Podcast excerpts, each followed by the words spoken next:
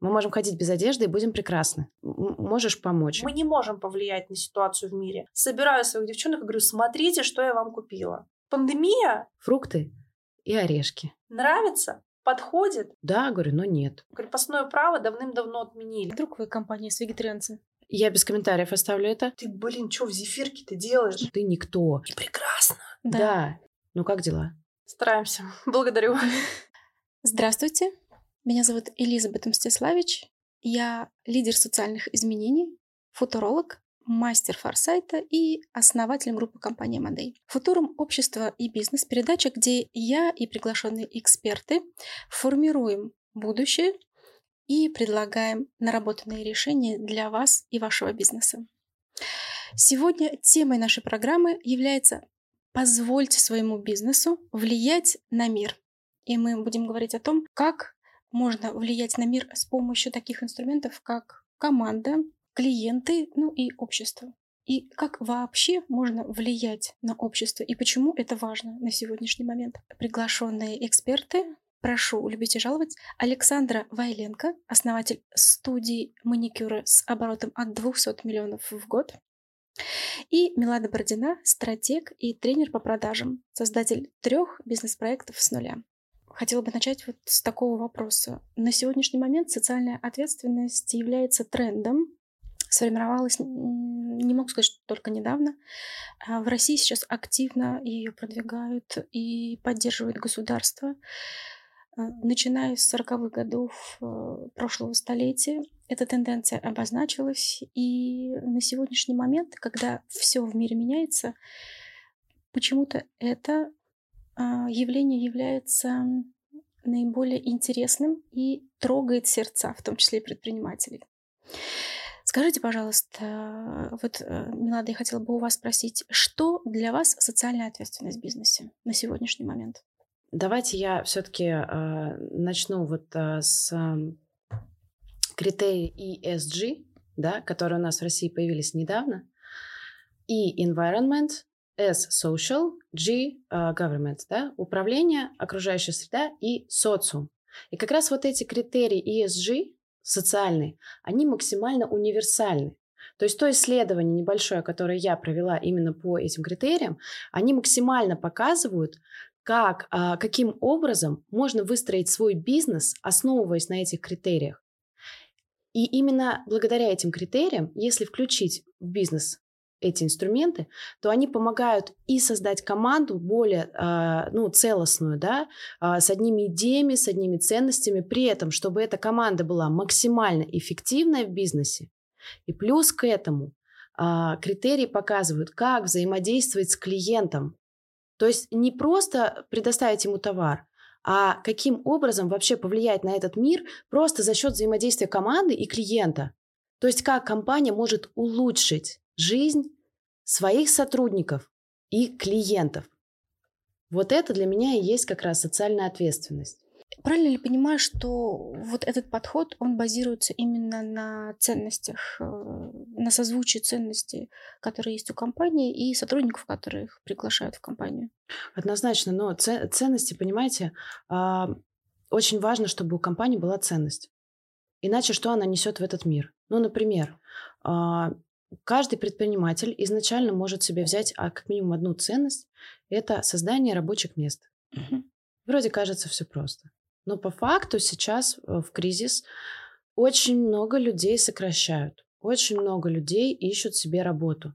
И когда один предприниматель открывает какой-то маленький магазинчик продуктов в каком-нибудь маленьком райончике, и ему туда нужно всего лишь три человека, это уже не три человека, у каждого из них есть семья, есть дети, которых нужно поднимать, нужно оплачивать обучение, нужно э, покупать одежду, нужно кормить их.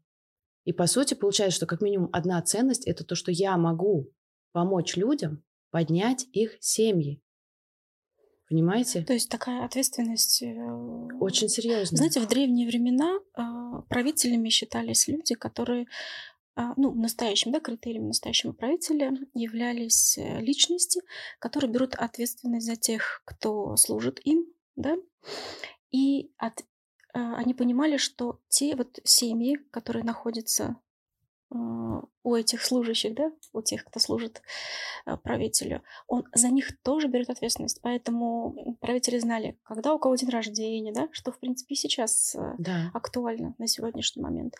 У кого какие э, происходят эм, события угу. в жизни, в семье, да. То есть правитель не только правит каким-то конкретным там бизнесом или страной, но и берет ответственность за то, что происходит с приглашенными сотрудниками. Я намеренно сейчас э, акцентирую внимание на приглашенных сотрудников, а не нанятых, угу. потому что ситуация да, поменялась, и об этом как раз можно сказать. Вы сказали, что одна ценность, а их должно быть несколько, если... Ценностей может быть много, конечно. Ценности, что у нас? Честность, порядочность, да, уважение к ближнему, угу. забота даже о ближнем. Мы тоже можем взять эту ценность. И, соответственно, что когда мы уже нанимаем сотрудника, да, то мы помимо того, что мы проводим какой-то психологический анализ сотрудника, да, мы еще и выясняем, какие у него ценности. И если э, по ценностям совпадаем, вы об этом говорили, да, если по ценностям совпадаем, то, соответственно, нам с этим человеком будет комфортно, классно работать. Если ценности не совпадают, и человек, например, э, там, ну, какие ценности, не, не воруй, например, да, а приходит человек, для него это не воровство. Ну, то есть, например, вытащить у кого-то из кармана там 5000 рублей, положить себе в карман. Для кого-то воровство, для кого-то нет. Ну, я с таким тоже сталкивалась. Ну, соответственно, здесь по ценностям не сходимся немножко. А может ли быть у компании, ну, вы сказали много ценностей, ну, понятно, что есть общечеловеческие ценности, есть личные угу. ценности, и вот э, созвучие как раз э, в том, какие ценности можно выбрать для компании и какое количество их должно быть, вот как вы считаете? Я считаю, что ценности идут именно от главы компании. Угу. То есть самое важное – это а, глава компании, который понимает, что для него ценно в этой жизни и для чего вообще он компанию создает.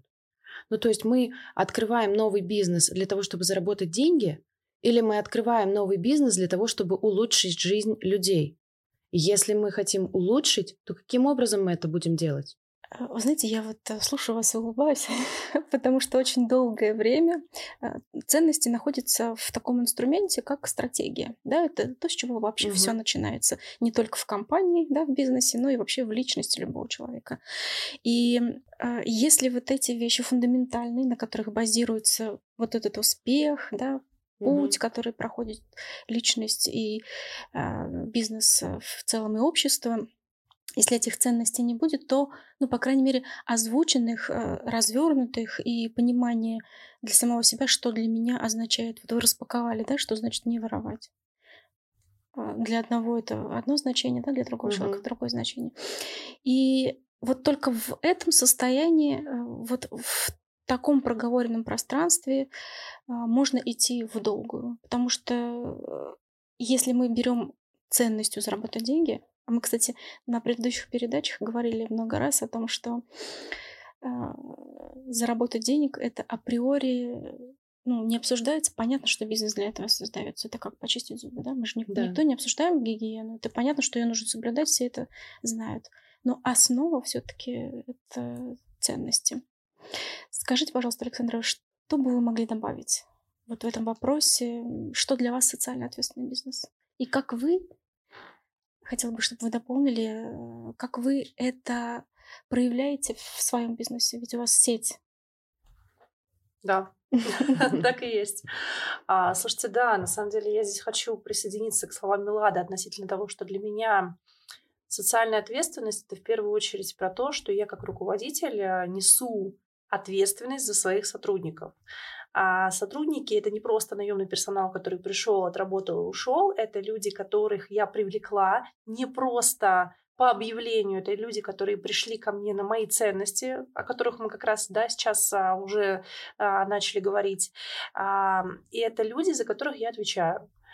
Если говорить про нас, а, у нас, да, сеть, 7 филиалов, 120 человек уже сейчас в команде, и изначально такой вот ключевой момент. А, когда мы начали расти, мы очень быстро поняли то, что нам необходимо сформулировать, какие мы и каких людей мы ждем, Мгм. кто нам близок по духу, кто условно из моей песочницы, с кем нам по пути, а с кем нам не по пути. А, у нас появились а, прописанные ценности, у нас появилась а, прописанная миссия, у нас появился такой инструмент, как кодекс сотрудников, когда мы, условно, есть должностная инструкция, где прописано, вот это тебе можно, вот это тебе нельзя делать, а есть кодекс сотрудника, где прописаны те вещи, которые невозможно закрепить в должностной инструкции, но которые очень а, классно, а, вот знаете, так дают понять, мы заодно или мы не заодно. А, Это вот, ну, если приводить пример, это могут быть такие вещи, как мы не сплетничаем, Мгм. мы не обсуждаем никого за глаза, мы не обсуждаем коллег, мы не обсуждаем а, клиентов. Если у меня есть вопрос к коллеге, я подойду, и вопрос задам, и я проясню ситуацию. Вот такой подход мне близок. Это нормально, что люди в коллективе, девочки молодые в коллективе могут быть чем-то недовольны, у них могут быть какие-то, ну, столкновения между собой, окей, но мы прям говорим об этом прямо, что мы какие? Это нормально, что мне что-то не нравится, но я подойду и словами через рот озвучу то, что мне не нравится. То есть вот немножечко, да, это вот про кодекс. То, что невозможно закрепить в должностной инструкции, можно описать в кодексе, где такая инструкция по применению. Какая я? Нравится? Подходит? Заходи, я жду тебя, я готова с тобой работать, я готова в тебя вкладываться. Вот, кстати, тоже, знаете, это такой вот мой подход, который я сейчас прямо пропагандирую, о нем очень много рассказываю, да, и с коллегами очень много делюсь этой информацией. А, я считаю, что в настоящее время невозможно человеку что-то запретить. У нас а, рабовладельческий строй, как бы его нету. Крепостное право давным-давно отменили. И а, в настоящее время требовать что-то это неправильно сотрудника. Что в моем понимании правильно? Когда приходит персонал, я ему говорю: вот смотрите, мы такие, у нас такие правила, мы готовы тебе дать вот это, вот это, вот это. Готов? Подумай, если ты готов, вот у нас такие правила, у нас такая корпоративная культура, у нас такие условно обязанности, у нас такие требования. Мы взамен готовы тебе вот это вот все давать. Там адаптация, обучение, развитие, тоже об этом попозже, я думаю, что поговорим. А если согласен применять, проходи. Но если ты проходишь, то ты уже как бы условно согласился, мы ждем, что ты это будешь выполнять. Такая вот а, чувство здравого смысла, чувство ответственности и чувство как бы все по-взрослому. И люди это очень ценят, люди очень на эту искренность реагируют, потому что если говорить про ценности, Мгм. это как раз про ценность искренности, что я с порога заявляю, вот мы такие, готов? Проходи. Но если ты прошел, мы ожидаем, что ты будешь выполнять. Мгм. Сказать, что я что-то не знаю, не хочу, и условно, я там буду кому-то кости перемывать, а мы изначально проговорили, что это недопустимо, уже как бы ну, не пройдет. Вот это для меня про социальную ответственность относительно команды. Мгм. Да, вот один из аспектов. А, а можно, вот вы сейчас проговорили такие важные фундаментальные вещи, как корпоративная культура. Вот Милада сказала о том, что ценности на берегу, да, при построении вообще при стартапе. Вы говорите о корпоративной культуре. Понятно, что нужен функционал, и это к бизнес-модели, да, относится. Но вот корпоративная культура, вот это, как психологи говорят, взрослая позиция, когда мы а, не замалчиваем а, и умеем а, правильно, в правильной форме а, озвучивать э, то, что, с чем не согласен, что меня смущает, чем я недоволен, да, а, с коллегами в, в нормальной экологичной атмосфере. Это тоже должно быть э, в самом начале у компании прописано. Или, или, например, у компании нет корпоративной культуры, да? Вот что делать в такой ситуации тогда? Или, как вы считаете, должно быть в самом начале, или это со временем потом сформируется? Или это основывается на ценностях? Ведь я только представить э, пытаюсь, э, ну, я представляю, что корпоративная культура, чтобы разработать, это ведь сколько нужно м, материала. Я вот сейчас понимаю, о чем вы говорите, и знаете, мне хочется сразу примеры привести, потому что я вот практик стопроцентный, поэтому мне сразу а, задаете вопрос, у меня в голове куча кейсов, куча примеров. А, относительно того, нужна или не нужна корпоративная культура на берегу, когда мы только открываемся, и неважно, большие мы или маленькие, могу привести пример, а дальше уже слушатели пускай решают сами, нужна им или не нужна им корпоративная культура.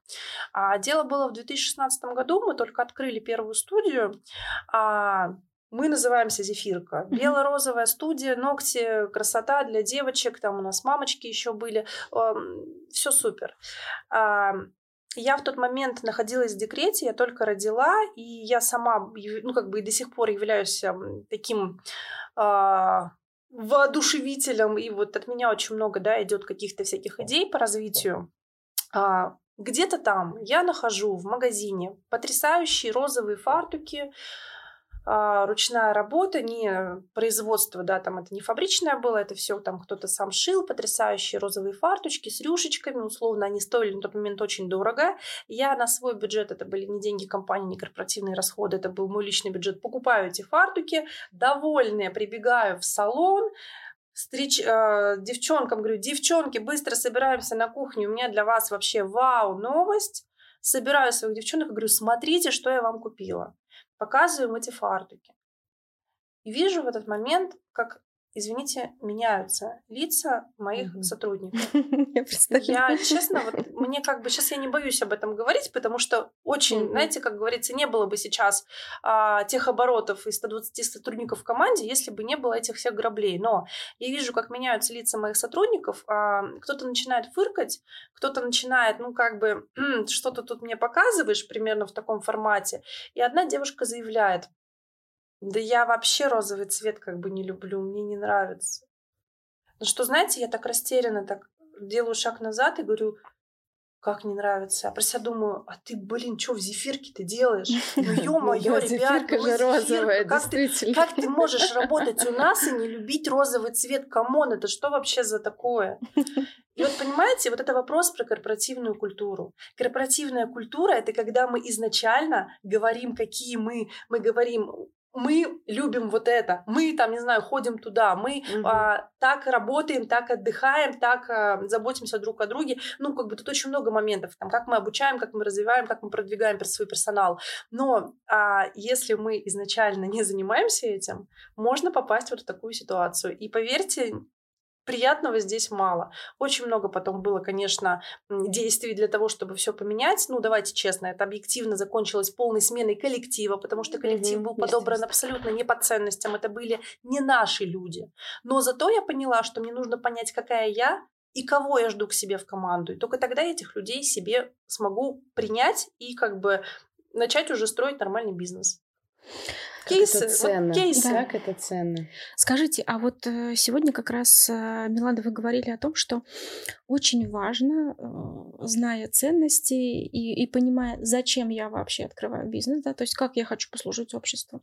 Вот с этим, вот с этой информацией, как быть, например, тому, кто только вступает в роль предпринимателя. Или если у компании уже существующей с работающей бизнес-моделью а, нет ответа на этот вопрос, вот что делать? Можно внедрить, но делать это постепенно. То есть э, сейчас же много экспертов, которые могут прийти в компанию, там, консалтинговое агентство, да, которые могут э, полностью создать какую-то программу ценностную, там, цели, задачи и прочее, да, все ну, вот это прописать. да? Да. Угу. Но нужно быть готовым, что если ты в свой уже готовый бизнес внедряешь что-то новое, то будет, будут сотрудники, вот как вот эти вот девушки, которые, да я вообще розовый не, не одену, хотя в зефирке работаю, да, будут сотрудники, которые развернутся и уйдут, которые скажут, что им это не подходит. И прекрасно. Да. да. Но просто работодатель, э, ну, как бы э, хозяин компании, предприниматель должен быть к этому готов. Ну, то есть это риски, на это, которые это нужно однозначно. Угу. По поводу, э, по поводу вот этой истории с фартуками, я тоже хотела рассказать. Э, да, у меня, давайте. значит, в хостеле администратор, который я взяла, у нас там вахтовый метод работы был, она там у меня два месяца одна работает, потом два месяца другая. Пришла женщина, она уже на пенсии, ей там, э, ну, около 60, там, 65, может быть, 70 лет. Чтобы вы понимали, хостел был для рабочих. Койко-место, если за месяц оплачиваешь, там 250 рублей в сутки. То есть понимаете, какой контингент. Да-да. При этом, при всем, я и сказала, что вот эти вот ребята, которые по 250 рублей в сутки, это, говорю, они платят вам зарплату, не я. Вы должны понимать, что когда вы общаетесь с человеком, максимально корректно, уважительно, вы должны ценить, говорю, каждого, кто здесь есть. Если правила не соблюдают, тогда да, тогда до свидания из хостела. Если правила соблюдают, пожалуйста, говорю, с заботой и со всем остальным. Вы знаете, у нас там просто... Э, я, а, это в первом хостеле мы одни были, но он у меня всегда был заполнен. Во втором хостеле у меня был только второй этаж. На первом этаже был другой хостел, где женщина по-другому разговаривала с людьми. Так вот, с первого этажа половина людей собрались и пришли ко мне. Потому что мой администратор знала, у кого сколько детей, кто как себя чувствует, кто где работает, чем кому можно помочь, вплоть до того, что ко мне обращались за помощью и говорили, можешь помочь? Я говорю, здесь могу, вот здесь не могу. Вот. И она, и там всегда было тихо. И там, знаете, такая атмосфера, ты заходишь, такая домашняя, все сидят, что-то обсуждают, никаких ссор, никаких скандалов. И это тоже про ценности. То есть я взяла человека, у которого ценности совпадают с моими. И этот человек создал атмосферу, меня же не было в хостеле постоянно. И этот человек, сотрудник, создал вот эту атмосферу потрясающую. И ко мне пришли люди, а люди идут на атмосферу. Получается, что и клиенты счастливы, потому что я знаю точно, какие у меня ценности и какая у меня корпоративная культура. И сотрудники. Но еще э, про корпоративную культуру что хотела уточнить. А у нас есть такая идея, да, что клиент всегда прав. Ну, я хотела бы... Да, существовал какое-то время. Да, да, такая концепция. А, я не согласна, потому что... Поддерживаю. Когда мы берем сотрудника на работу и несем за него ответственность, мы его защищаем. Всегда. Мы защищаем своего сотрудника. И если клиент ведет себя неадекватно или очень грубо по отношению к сотруднику, то мы, как руководители, становимся просто опорой, становимся стеной, защищаем своего человека, если э, человек действительно прав в этой ситуации. Поэтому тут корпоративная культура, наличие корпоративной культуры, это такая очень двоякая штука. Это помимо того, что ты можешь сделать классную команду у себя, ты еще можешь защитить эту команду. И я считаю, что это максимально важно. У меня просто в хостеле были ситуации, когда я э, присутствовала, значит, у нас был конфликт, я просто повернулась к человеку и сказала, он начал оскорблять моего администратора. А администратор, она у меня такая очень эмоциональная, очень нежная такая женщина на самом деле была. Я поворачиваюсь и говорю, моего администратора, говорю, оскорблять не надо. Вы почему, говорю, так себе позволяете разговаривать с человеком? Тут мне человек говорит, клиент всегда прав. Я говорю, да, говорю, но нет. Собирайте, пожалуйста, говорю, свои вещи и до свидания. Мою, говорю, любимую Наталью никто не имеет права обижать. Точка. Поэтому тут э, корпоративная культура нужна именно для того, чтобы и защитить, и при этом двигаться в определенном направлении. И в этом есть тоже ответственность э, руководителя компании, в Конечно. том числе. То есть э, я хотела два аспекта отметить, прям акцентировать на это внимание. Для того, чтобы заботиться о клиенте, необходимо выстраивать отношения. Так ведь? Чтобы угу. отношения выстраивать, нужны ценности. И просто вот эту причинно-следственную угу. связь хочется показать. И дополнить, я с вами абсолютно согласна. Когда вы говорите о том, что клиент всегда прав, и эта концепция, на мой взгляд, я с ней тоже не согласна, уже не работает э, с какой точки зрения, что если человек на самом деле себя неадекватно ведет, это не означает, что мы должны потакать и ставить во главу угла деньги. Нет, отношения. Угу чтобы не разрушился бизнес. Вот если мы не будем так себя вести, не будем заботиться о своем сотруднике, он уйдет, то другой уйдет. И это же потеря для бизнеса. Вот мы до начала как раз беседовали о том, что э, новый сотрудник, приходя в компанию, только через год может начать приносить прибыль. Да? Представьте, если вот эта текучка бесконечно будет э, происходить. То есть компания постоянно в убытках.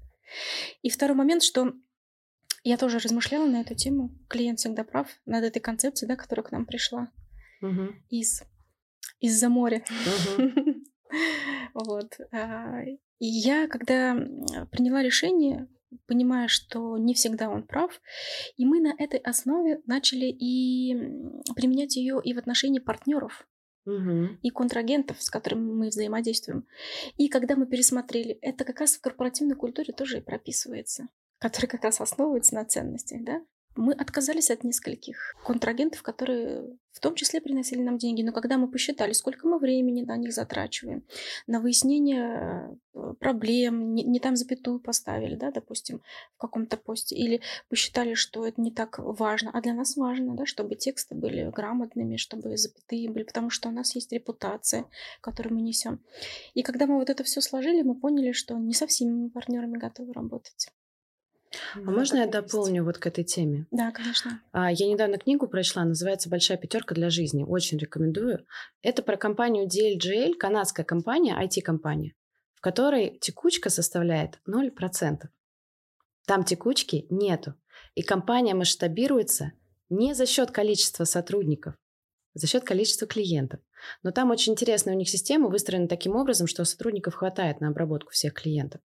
Так вот там вот есть, значит, свой спортзал, который находится не где-то далеко, а любой сотрудник в любое время работы может спуститься им воспользоваться. Там сотрудник сам выбирает, когда ему э, брать отпуск.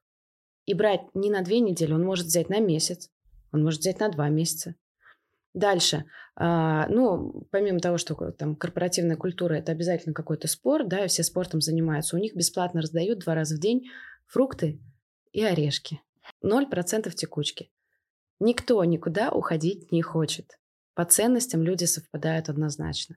Компания достаточно крупная, про нее можно очень много всего интересного найти. Мы уже затронули ESG, да, систему, а, но мы не обговорили, какие конкретно критерии именно в социальной э, сфере да, находятся. Я хотела просто их озвучить, чтобы было более понятно, что это такое. Значит, первое – это обеспечение привлекательных условий для сотрудников, э, в том числе касающиеся бытовых потребностей, отдыха, то есть это фитнес-центры, да, это э, для сотрудников, да, может быть зал просто какой-то, территория красивая, места для отдыха от работы. Дальше обучение развития персонала, то есть то, как вы помогаете вашей команде расти, Дальше. Отсутствие дискриминации по любому из признаков. Я без комментариев оставлю это. Удовлетворение, удовлетворение интересов потребителей. Это уже непосредственно про ваших клиентов. И ответственное отношение к, сообществу, вот это очень интересный, а, я считаю, фактор, на территории которого компания ведет деятельность. То есть, например, создание детских площадок или озеленение территории. То есть, например, а, если это ну, возьмем тот же там маленький магазинчик продуктов, он заезжает и видит, что у него газона нету. По идее, это не его ответственность. А может быть и его, это нужно, да, смотреть, чья территория. Но он же может вполне туда поставить, например, лавочку, она недорого стоит, и э, сделать красивый газончик. Люди больше захотят идти в красивое место, Объективно, как вы считаете? Ну, конечно, и люди, и, и сами сотрудники, да? И сами ну, сотрудники. и, и собственный глаз тоже будет радоваться. Конечно, конечно. Красивое место всегда хочется идти. Если там чисто, красиво, аккуратно, значит, там, скорее всего, и такое же обслуживание, и такой же продукт. На самом деле, вот чтобы все эти критерии работали, да, и было понятно, о чем это, как раз та самая корпоративная культура, да, те кейсы, вот э, как раз хотела вас попросить об этом э, рассказать. Ведь у нас что, что такое ответственность предпринимателя на опыте, например, проходя кризисы? Да? Uh-huh. Вот у нас в стране, ну, в нашем мире их достаточно. И мы как раз перед тем, как э, начали записывать передачу, поняли, что ритм увеличивается, да, и период между одним и вторым кризисом сокращается. А 2020 год и в этот текущий период до 23 их уже достаточно много произошло. Расскажите, пожалуйста, вот что, как вы эту ответственность видите внутри команды и, и как вы ее реализуете? И как мы ее переживаем, как наверное. Мы ее переживаем, да, да совместно. Главное. Слушайте, да, я с удовольствием поделюсь, прямо есть что сказать, и как раз это очень сильно перекликается вот с книгой. Только mm-hmm. что Милада нам сказала про книгу а, «Канадская компания», а я хочу рассказать, как российская компания проживает это, да, и реализует это у себя. А, да, на самом деле последние годы что не год у нас какой-то кризис, у нас какой-то mm-hmm. стресс, какая-то турбулентность, э, турбулентность, да, которую надо переживать. А, расскажу, опять же, практику, да, мою любимую кейсы.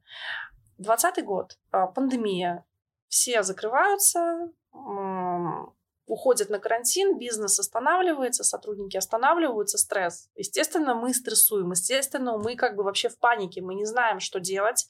А кто-то из арендодателей идет нам навстречу, замораживает нам аренду на неопределенный срок, пока кризис, э, пока вообще э, карантин не закончится. Кто-то говорит, ребят, сорян, у нас у самих ипотека и дети, и надо платить, поэтому извините, мы не можем вам убрать аренду. У нас сотрудники, которые кушать хотят. Ну, в общем, как бы ситуация такая ахтунговая.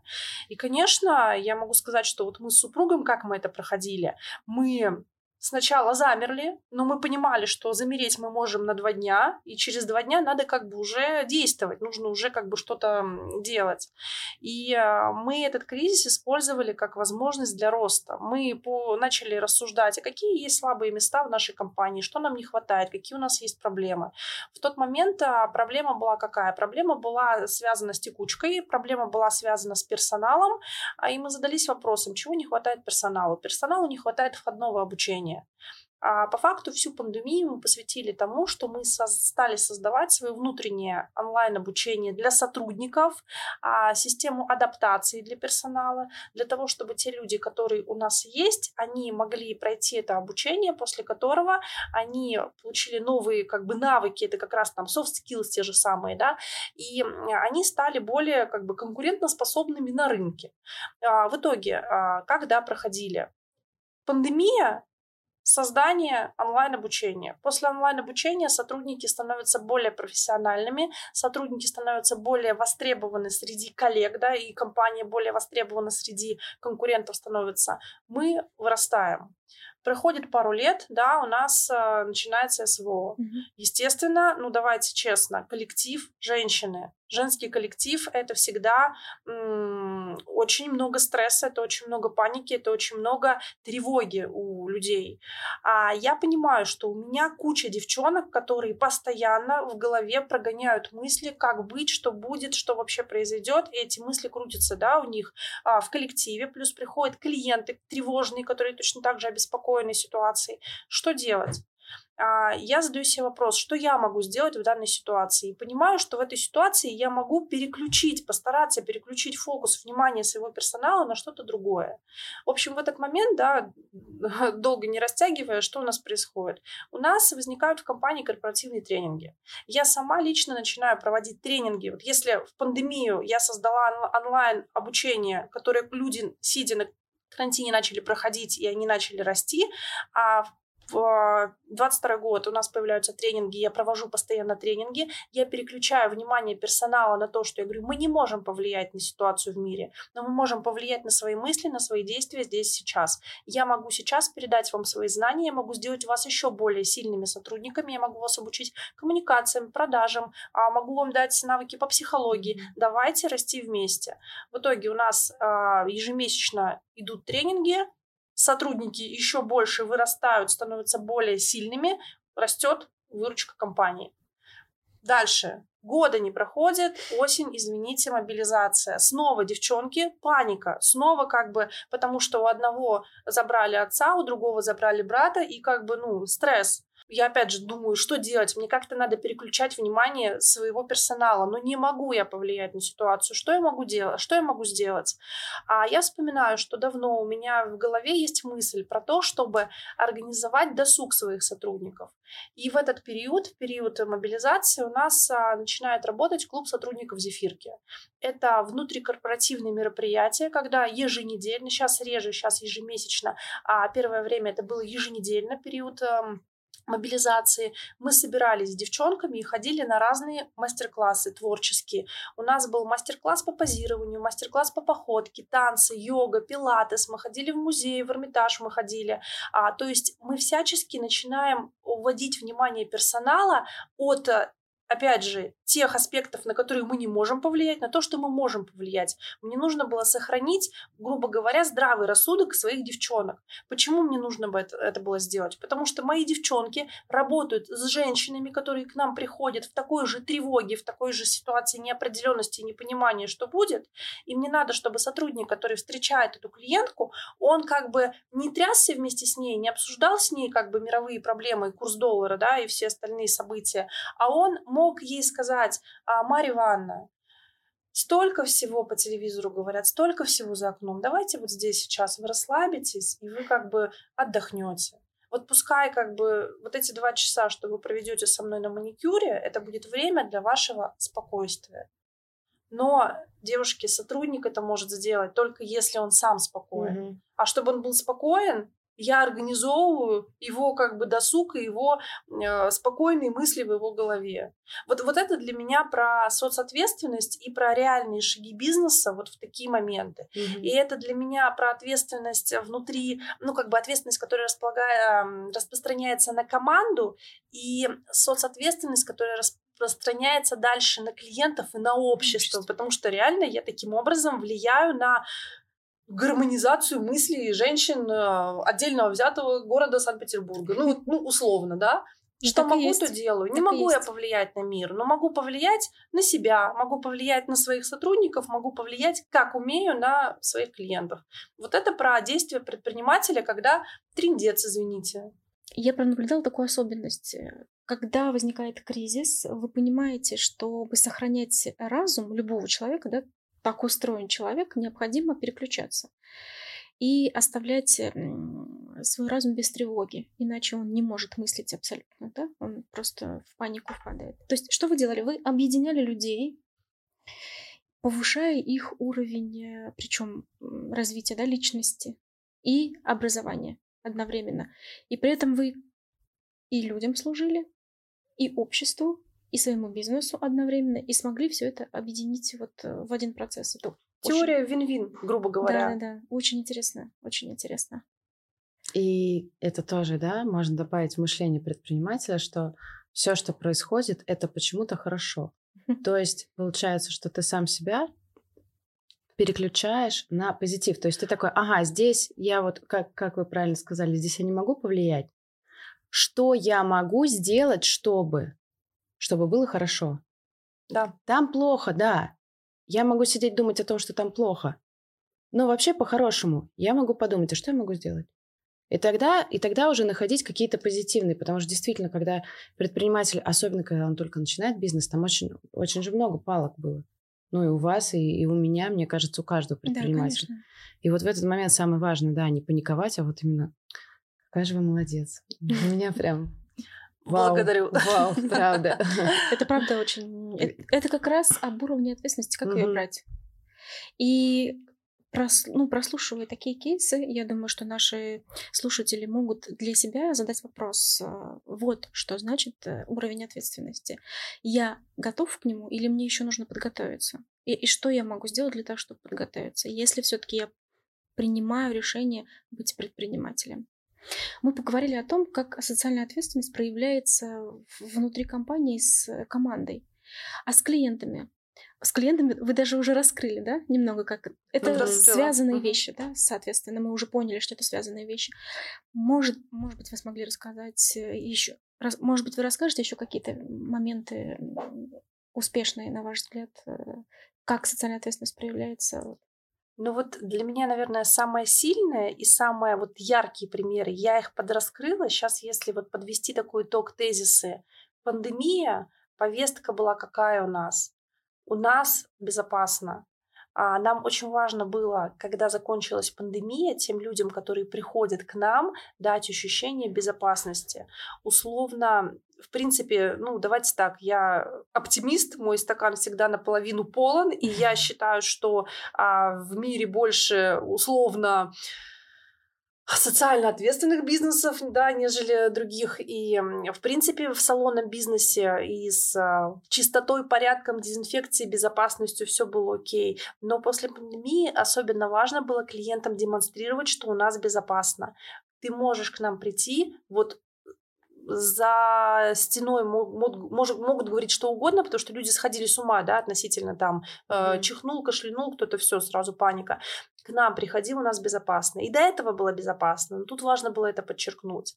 А 22 год нам на, важно было показать, у нас а, спокойно. Вот у нас можно расслабиться. Вот неважно, что происходит за стенами, у нас можно расслабиться. Давайте не будем говорить, да, если клиенты начинали а, какие-то разговоры заводить, потому что одному может быть интересно обсудить что-то, а рядом сидит а, другой человек, который не хочет, которого трясти начинает от слов про, а, да, всякие разные кризисы, ему не хочется этого. И мы прям говорили о том, что давайте не будем, да, если кто-то из клиентов начинает какую-то острую тему поднимать. А, это если говорить про атмосферу, про такую заботу о клиенте, про создание вот, ну, какой-то такой вот э, ну, атмосферы, да, по-другому не скажешь. Не скажешь. А если говорить еще про социальную ответственность, как я, влия... как я могу повлиять на клиентов, вы знаете, для меня, наверное, это про то, что мне хочется верить, что я своими действиями, а, внедряя бизнес-процессы в свою компанию, а, меняю жизнь людей к лучшему, когда, условно, приходя ко мне на маникюр, человек получает не просто качественное покрытие, там, обработка кутикулы, выравнивание гель-лаком, нет, а когда он получает стандарты сервиса, когда с ним вежливо общаются, когда о нем заботятся, когда, извините, есть прокладки и тампоны в туалете, потому что иногда женщинам бывает это нужно, когда а, мастер понимает, что человек, придя первый раз, переступает порог незнакомого а, заведения, и тут для него все чужое. Может быть, ему нас порекомендовали, но он пришел в незнакомую атмосферу, и ему нужно, чтобы его встретили как радушного гостя, и как бы ему пожалуйста, все сейчас покажу, экскурсию проведу, вот здесь то, здесь все. То есть, ну, как бы, э, знаете, создание стандартов обслуживания и э, изменение культуры вообще потребления услуг, когда человек понимает, что салон это не просто про красиво выпилить форму, а про э, ну, оказать мне должный сервис, должное уважение, да, и в целом, как бы, опять же, отдохнуть все равно мы приходим к тому, что я расслабляюсь. То есть новый продукт, получается, а, сформировывается от посещения салона. Это не просто качественная услуга, а это комплекс. Качественная mm-hmm. услуга, а, приятное послевкусие от процедуры, да, и ну, уважительное ко мне отношение. Когда клиент понимает, что здесь к нему относятся как к гостю дорогому, а не как к человеку, который просто деньги платит, да. И... То есть вы встречаете не по одежке, как в фильме «Красотка», Нет, мы встречаем не по одежке, потому что все в жизни так быстро меняется. И... Согласна. А, последний клиент, которого я вела, да, я вот хочу дополнить, а, это шоурум со стилистами. То есть а, приходит женщина в шоурум, ее встречает стилист, предлагает ей чай, кофе, шампанское, печеньки, конфетки. И пока женщина сидит, отдыхает, стилист подбирает а, определенные образы. Моя задача была увеличение прибыли компании, что, в общем-то, я и сделала. Uh-huh. А, но в этот момент а, я а, каждый день проводила бриф для сотрудников. И все время доносила одно и то же. Задача была выявить потребности человека, который пришел. я все время объясняла, что потребность женщины, она не в одежде. Мы можем ходить без одежды и будем прекрасны. Потребность женщины всегда в чем-то другом. И важно выявить именно это. Потому что когда вы делаете счастливой одну женщину, это одна женщина идет делать счастливыми еще пятерых женщин. Те идут делать счастливыми своих мужей, своих детей, своих домашних животных. То есть, по сути, это та же социальная ответственность. Приходит женщина, да, и говорит, там, я хочу, а, например, там, новые отношения. Я вот одна, мне одиноко, хочу новые отношения. И стилист ей говорит, я тебе сейчас подберу так, что ты выйдешь и будешь сиять, и все мужчины будут твои. И она говорит, да, пожалуйста. Он ей подбирает, она одевает, выходит и обязательно с кем-нибудь знакомится. И вопрос, внимание, почему? Почему она знакомится? Потому что она... Она настроена на это. Да. С помощью вот этого инструмента, если это можно так назвать, да, да? одежды. И получается, что один стилист, это по сути вот сфера красоты, она вся на этом. Один стилист или одна маникюрщица, она же она же no, no, no. столько, столько э, дарит энергии и столько дарит положительных эмоций каждому клиенту, вот именно положительных, что это и есть социальная ответственность, потому что ты, когда к тебе приходит человек, ты обещаешь ему, что ты дашь ему то, что ему нужно. И это и есть один из критериев. Понять, что действительно нужно твоему клиенту и дать ему именно это. Ничего лишнего не нужно. А меня, как, знаете, социально ответственного руководителя задело, что я говорю, но-но-но, у меня здесь сработала социальная ответственность относительно своих сотрудников, потому что я против того, чтобы называть э, мастера ногтевого сервиса маникюрщицей. Ой, простите. Один мастер ногтевого сервиса, поправлюсь. Да, все, я поняла. Теперь буду знать, как они называются. Потому что, да, здесь э, мы говорили еще, когда про клиентов, для меня сотрудник — это тот же самый клиент, только внутренний клиент.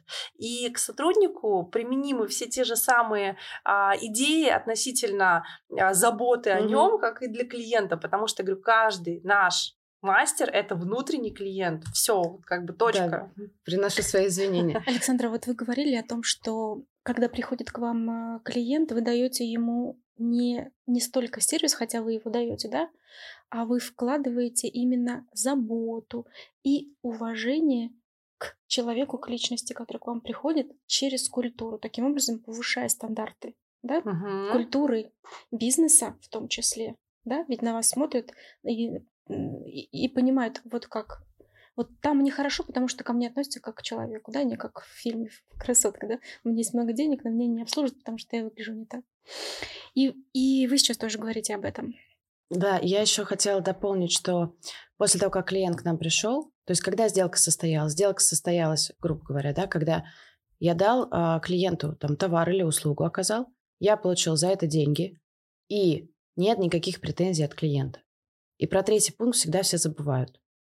То есть после того, как услуга оказана, это нормально позвонить и спросить, ну как дела? Ну, все, все ли в порядке? Ну, это, мне кажется, в нормальных отношениях тоже да, хорошо, да? да? но так не делают. Взять обратную связь. Да, да, просто взять обратную связь. Очень мало кто так делает. Я в последнее время с этим очень часто сталкиваюсь. Мало кто так делает, боятся звонять, звонить клиенту. А вдруг он скажет что-то, что там что-то не так. Так это же классно. Если он тебе скажет, что приехал плохой товар, то ты сможешь исправить эту ситуацию, сможешь удержать клиента, ты, у тебя будут долгосрочные отношения с клиентом, и плюс это твоя точка роста. Ты, ты сможешь э, за счет обратной связи немножко подтянуть свой бизнес там в плане товаров или в плане услуги. Это как раз к вопросу о том, как мы относимся к кризисам и конфликтным ситуациям, да? То есть мы во взрослой позиции, как говорят об этом психологи, угу. да? То есть мы проясняем и понимаем, не боимся. То есть когда мы боимся, замалчиваем и стараемся этого не делать, мы прерываем процесс э, взаимоотношений, угу. выстраиваем, в том числе с клиентом. И в семье точно так же происходит. Согласитесь? Да. Вообще во всех уровнях. На всех уровнях. А у меня сейчас еще такая, знаете, захотелось тоже поделиться мыслью. Мы все говорим про клиентов и про сотрудников, а если говорить в целом и клиентов, и сотрудников, общество, да, каким образом мы можем влиять на общество. я начала рассказывать про тренинги, которые мы проводим. И в чем суть тренингов? На тренингах, например, да, условно, я обучаю техники продаж, техники обслуживания, да, mm-hmm. и там психологическим а, моментом, там типирование клиентов, как в зависимости от типа я могу а, найти общий язык и могу влюбить в себя клиента, могу дать человеку то, что ему нужно. Но это как бы инструменты, а основная мысль здесь какая? Я говорю девчонкам, да, вот своим сотрудникам о том, что главная задача вот этого всего чтобы ты научилась ставить себя и чтобы ты научилась а, как бы с клиентом правильно взаимодействовать не с позиции я обслуживающий персонал, я сейчас тебя как бы обслуживаю, а я профессионал, я мастер ногтевого сервиса, да, они там маникюрщица или ногтепилка, как иногда могут, да, к сожалению, называть. И а, за счет а, вот именно качественного сервиса, за счет уважительного сервиса и стандартов сервиса человек э, напротив меня, да, мой гость начинает меня уважать и начинает понимать, что, ой, я не просто тут девочка какая-то сидит, ногти пилит, а это профессионал. А, то есть, почему, да, я говорила, растет уровень сотрудников. Они благодаря этим приемам начинают быть более уверены в себе, и они, ну, как бы вырастают. Плюс обратная сторона медали клиент становится сначала немножечко в таком, знаете, шоке, ничего себе, какой специалист меня обслуживает. А дальше что наступает? Клиент э, ну, больше уважает этого специалиста, он э, больше удовлетворения получает. То есть, знаете, такая вот условно культура воспитывается. Профессионал с одной стороны и клиент, который э, уважает этого профессионала и как бы сам себя больше ценит, что он к профессионалам ходит, а не просто там в подвале где-то ногти делает. А, с другой стороны, то есть вот такая вот получается связка, когда я, обучаясь, становлюсь более уверенным, востребованным специалистом, а клиент, получая качественный сервис, становится более, ну не то что избирательным, а более, ну тоже он сам себя больше уважает, что я хожу, то есть ну как бы у нас же у всех, когда мы ходим в достойные заведения, вырастает самооценка, mm-hmm. что я как бы вот, вот мысль моя какая, что я могу себе позволить, что я достойна лучшего. То есть растет уровень и клиентов, и сотрудников, удовлетворенность да, от самого процесса. Вот в этом я вижу прям такую очень эм, важную как миссию, важную цель, для чего я это делаю. Я повышаю уровень и тех и других, и это классно, это вдохновляет. И получается, что социальная ответственность в данном случае – это влияние, внимание, вот сейчас прям глобальная да, мысль у меня возникла, влияние на мышление как сотрудников, так и клиентов. И в данном случае получается, что один предприниматель формирует целый, целую, ну... Культурный пласт. Культурный пласт, да. да. То есть это создание чего-то нового, чего-то классного. Хорошо забытого старого, на самом деле, да? Скажите, да. что вот есть такая еще глубокая вещь, которую я заметила. А, уважи, уважительное отношение к профессионализму не важно, чем занимается человек. Угу, да. да. У нас же есть некие стереотипы о том, что если я сажаю картошку, значит, я никто в этом обществе, да? Или, например, мы уже сегодня касались этого момента, э, как относятся к сантехникам или слесарям, да? А попробуйте без них прожить. Могу я договорить? Да. Сейчас сантехник очень востребованная, Кстати, высокооплачиваемая да, да, профессия. Да, есть такое. Я просто очень да. много лет прожила в Японии, а, и я в разное, в разное время жила, там в детский садик ходила в японский, в школу в японскую ходила. И я никогда не понимала, до сих пор не понимаю, а, у них суть в чем? Если ты что-то делаешь, делай это на 100%. Ты метешь улицу, подметаешь, делай это на 100%. Ты молодец, у тебя есть работа. У них нет такого, что если ты там э, поля риса, да, засеваешь, что ты никто. Или если ты э, дворником работаешь, ты никто. Там дворниками работают японцы. Там нет иностранцев, там работают японцы, и это уважаемая профессия. Потому что это профессия. Потому что ты работаешь, значит, ты молодец. А если ты работаешь хорошо, так ты вообще молодец. Но у них это воспитывается с детства, это закладывается еще в детском саду. У нас в России тоже были такие э, традиции и принципы. Помните, как к дворникам относились? Это было главное лицо. И сейчас как раз благодаря предпринимательству и вашей непосредственной работе, да, и вашему акценту на это, э, вот эти традиции можно возродить. И таким образом, когда мы задаем вопрос, что я делаю, всякий раз пересматривая миссию, это тот процесс, который угу. нужно пересматривать со временем, да, мы растем, миссия меняется. Угу. Она может оставаться прежней, да, но добавляться какие-то. И вот вы как раз очень хорошо это проделываете в своем бизнесе. Стараемся. Благодарю. Коллеги, я хочу попросить вас э, дать три совета или три шага к реализации, да, возможно, ну, скорее всего, это будет три шага к реализации, так как вы практики, а, того, а, причем начинающим предпринимателям, а, как свою социальную ответственность осознавать уже текущую. Бывают такие ситуации, когда мы что-то делаем и даже не осознаем, что то, что мы делаем, это полезно. А ведь это важно осознавать то, что мы делаем. Вот, э, позвольте, вот с вас начну. Ну, смотрите, можно начать просто с элементарного, да. Нужно задать, вот я предприниматель, я задаю себе три простых вопроса. Что я делаю для своих людей, имеется в виду сотрудники, да, команда. Что я делаю для клиента и что я делаю для общества. И здесь сейчас речь идет не о психологии, не об энергиях. Речь идет о конкретных действиях. Например, я даю своей, своей команде доступ к воде 24 на 7. Я даю своей команде какие-нибудь, например, скидки на, может быть, там запартнериться с фитнес-центром, да. Я а, провожу а, корпоративы для своей команды, да, и корпоративы именно вот из той серии, что это будут тренинги, или это будут обучение, или это мастер-классы различные, то есть то, что сплочает. Что я даю клиенту? Я клиенту даю хороший сервис, и это означает, что все общаются вежливо, экологично и комфортно. Я даю клиенту заботу.